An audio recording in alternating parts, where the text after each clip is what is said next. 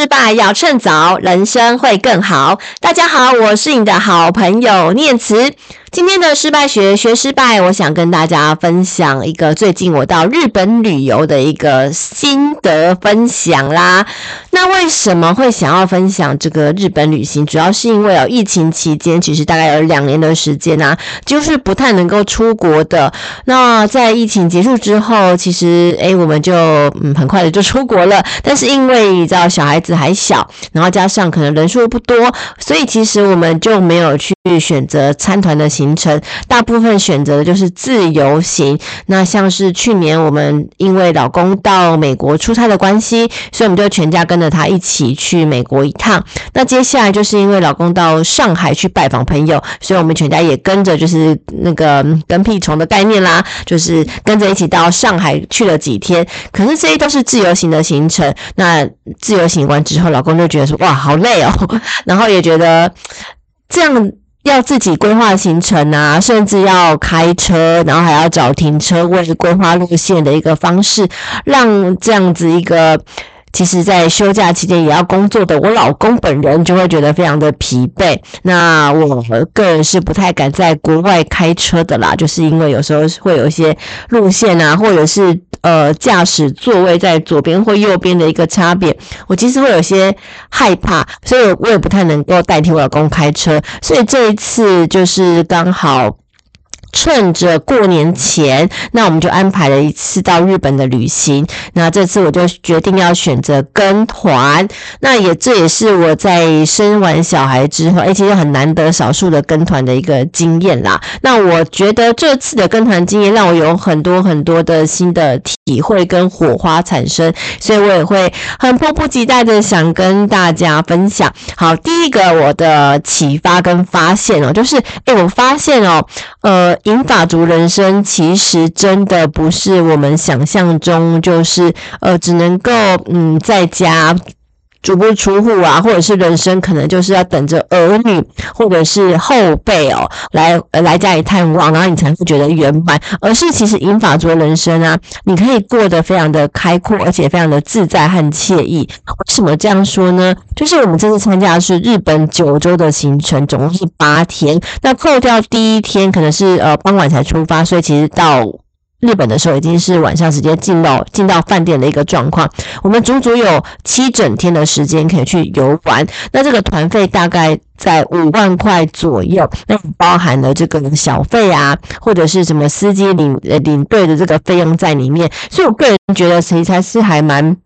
划算的一个行程哦。但是因为其实五万块的一个费用，呃，也许比起我们刚出社会的一些。呃的状况会会有一点点的比较高价位，所以我也发现，诶，这个因为价位的关系，所以团员的这个组成也跟我过去参团完全不太一样。那也许也是因为日本啊，它是一个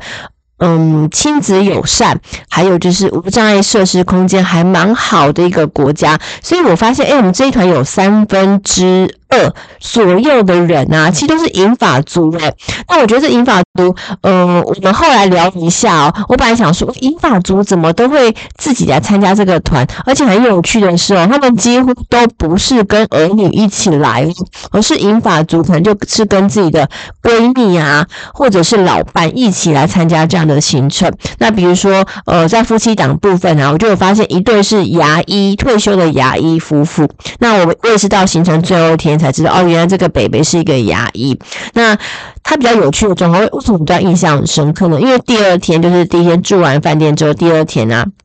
我们要出发的时候，那领队就会在是那个呃游览车上问大家说：“诶，大家有没有记得把什么呃金银财宝啊、项链首饰啊，该带的东西带到了呢？快点检查一下哦。”这时候那个北北突然举手：“啊，我忘记带了，我有忘记放在冰箱里面。”那领队就会说：“诶，什么东西放在冰箱里面？如果是什么可乐零食，我就不要了，我要特地把车拉回去。”然后这个北北就说：“啊，不是啊，是我那个呃，我要打的胰岛素的针。”哇，这个很严重，就是不管怎么样都一定要去拿，是吧？所以你就可以呃，后来我们就反正整个车子啊，就是回去拿这个北北的胰岛素的针，不然他这一趟行程其实可能就有一些生命危险的产生，当然是不乐见呐。那因为这样的第二天的这个一开端，就哇，对这个北北印象很深刻，就印印象当中觉得，哎，你要打胰岛素，那可能你的呃生活啊，或者是行动可能会比较不方便，可能是这个样子，对吧？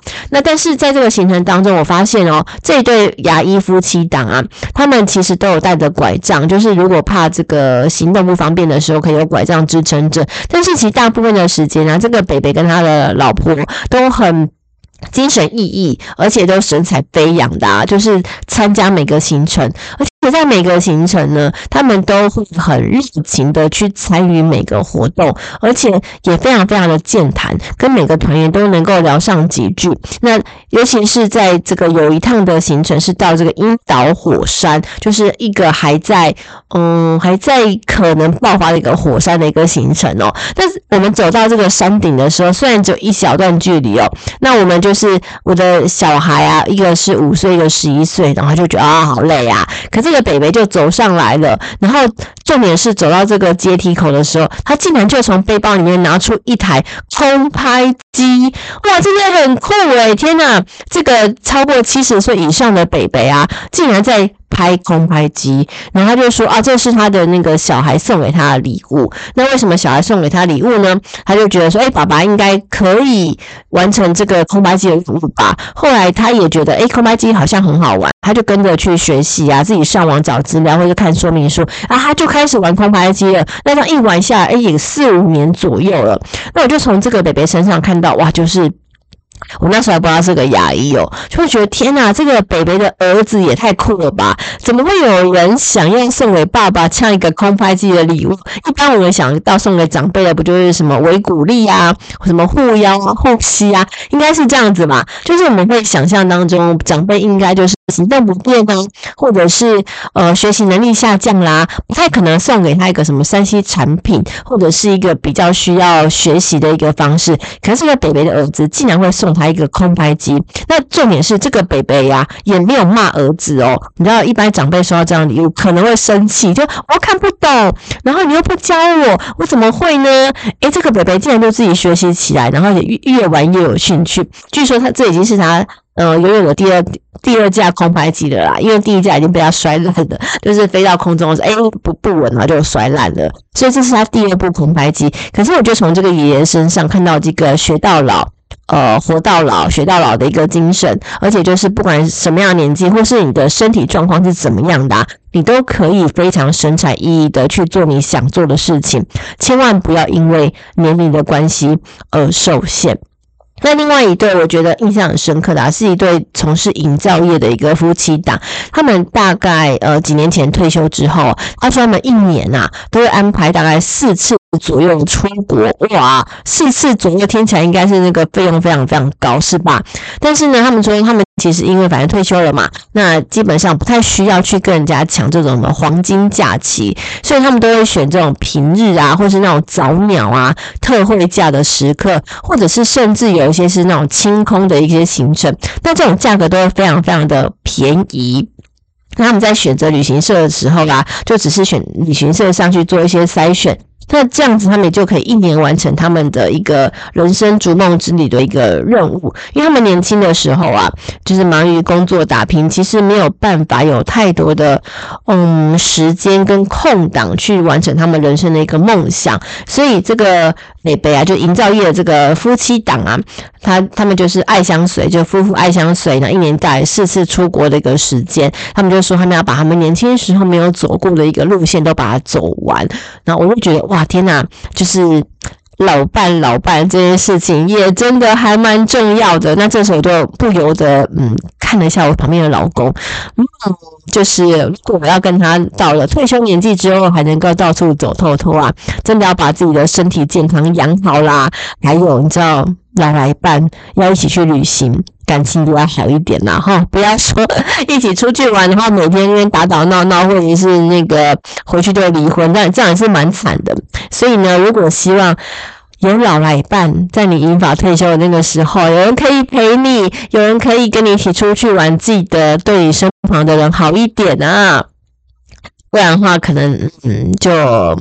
出去玩也没有人话陪你，然后或者是就算一起出去，也会有一个不开心的一个行程。那第三对这个银发族哦，他们是一对呃闺蜜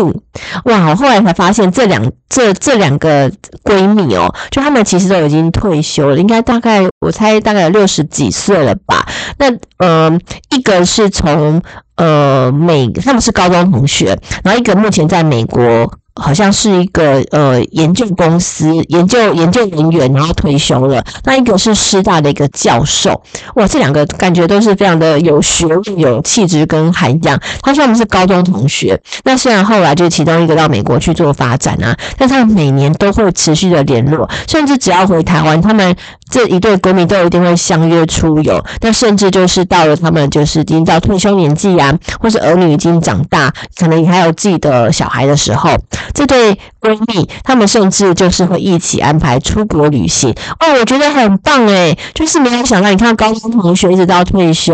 然后甚至到银发族这个阶段啊，大家还能够一起每年相约出国或见面，我觉得这是一个非常非常棒的情谊。所以啊，如果你今天你另一半。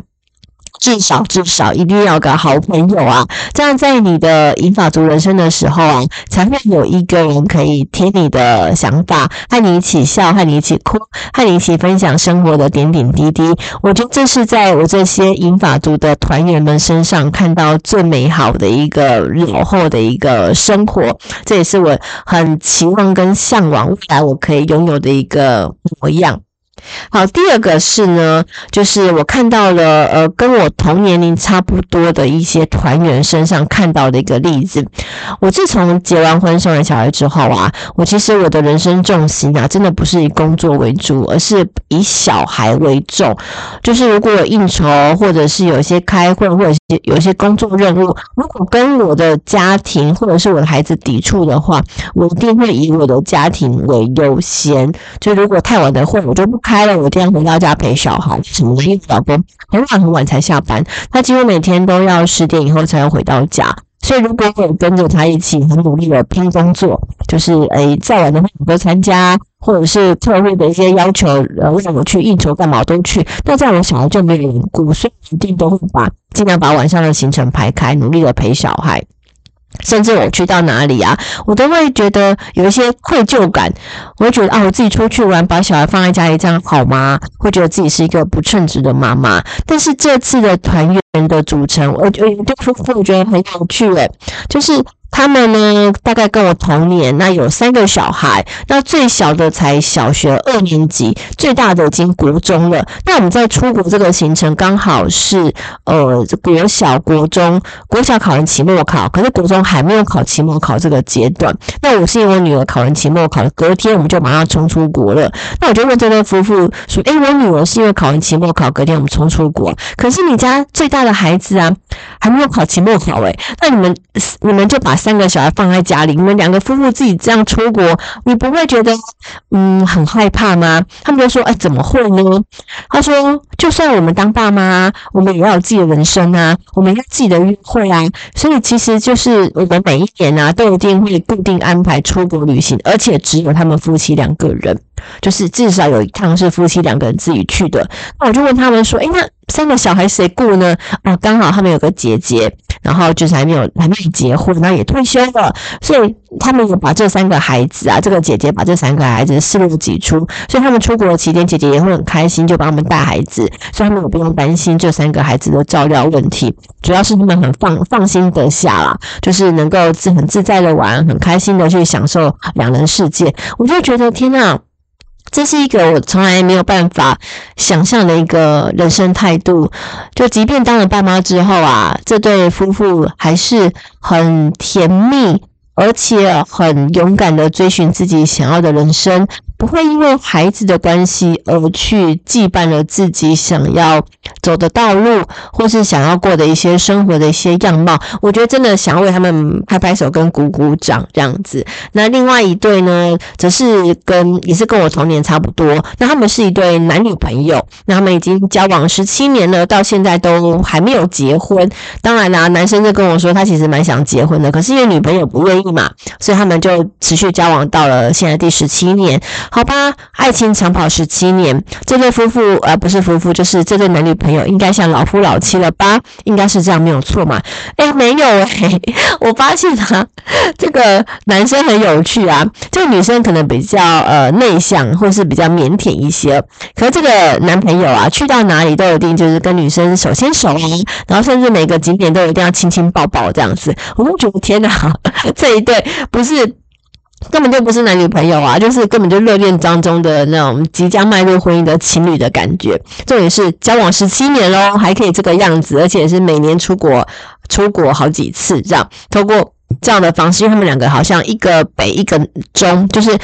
一个住在北部，一个住在中部，所以也没有每天在一起了。所以他们透过出国啊，或是旅行的一个行程，去维系他们的感情，然后让这样的一个甜甜蜜蜜的感情继续下去。我觉得这是非常了不起的，就是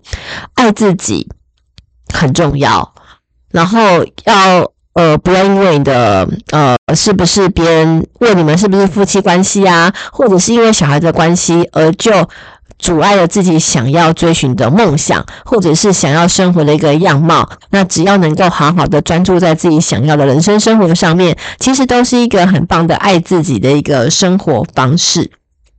第三个啊，我想跟大家分享的啊，就是，嗯，很多的回忆啊，其实都是奠基在你。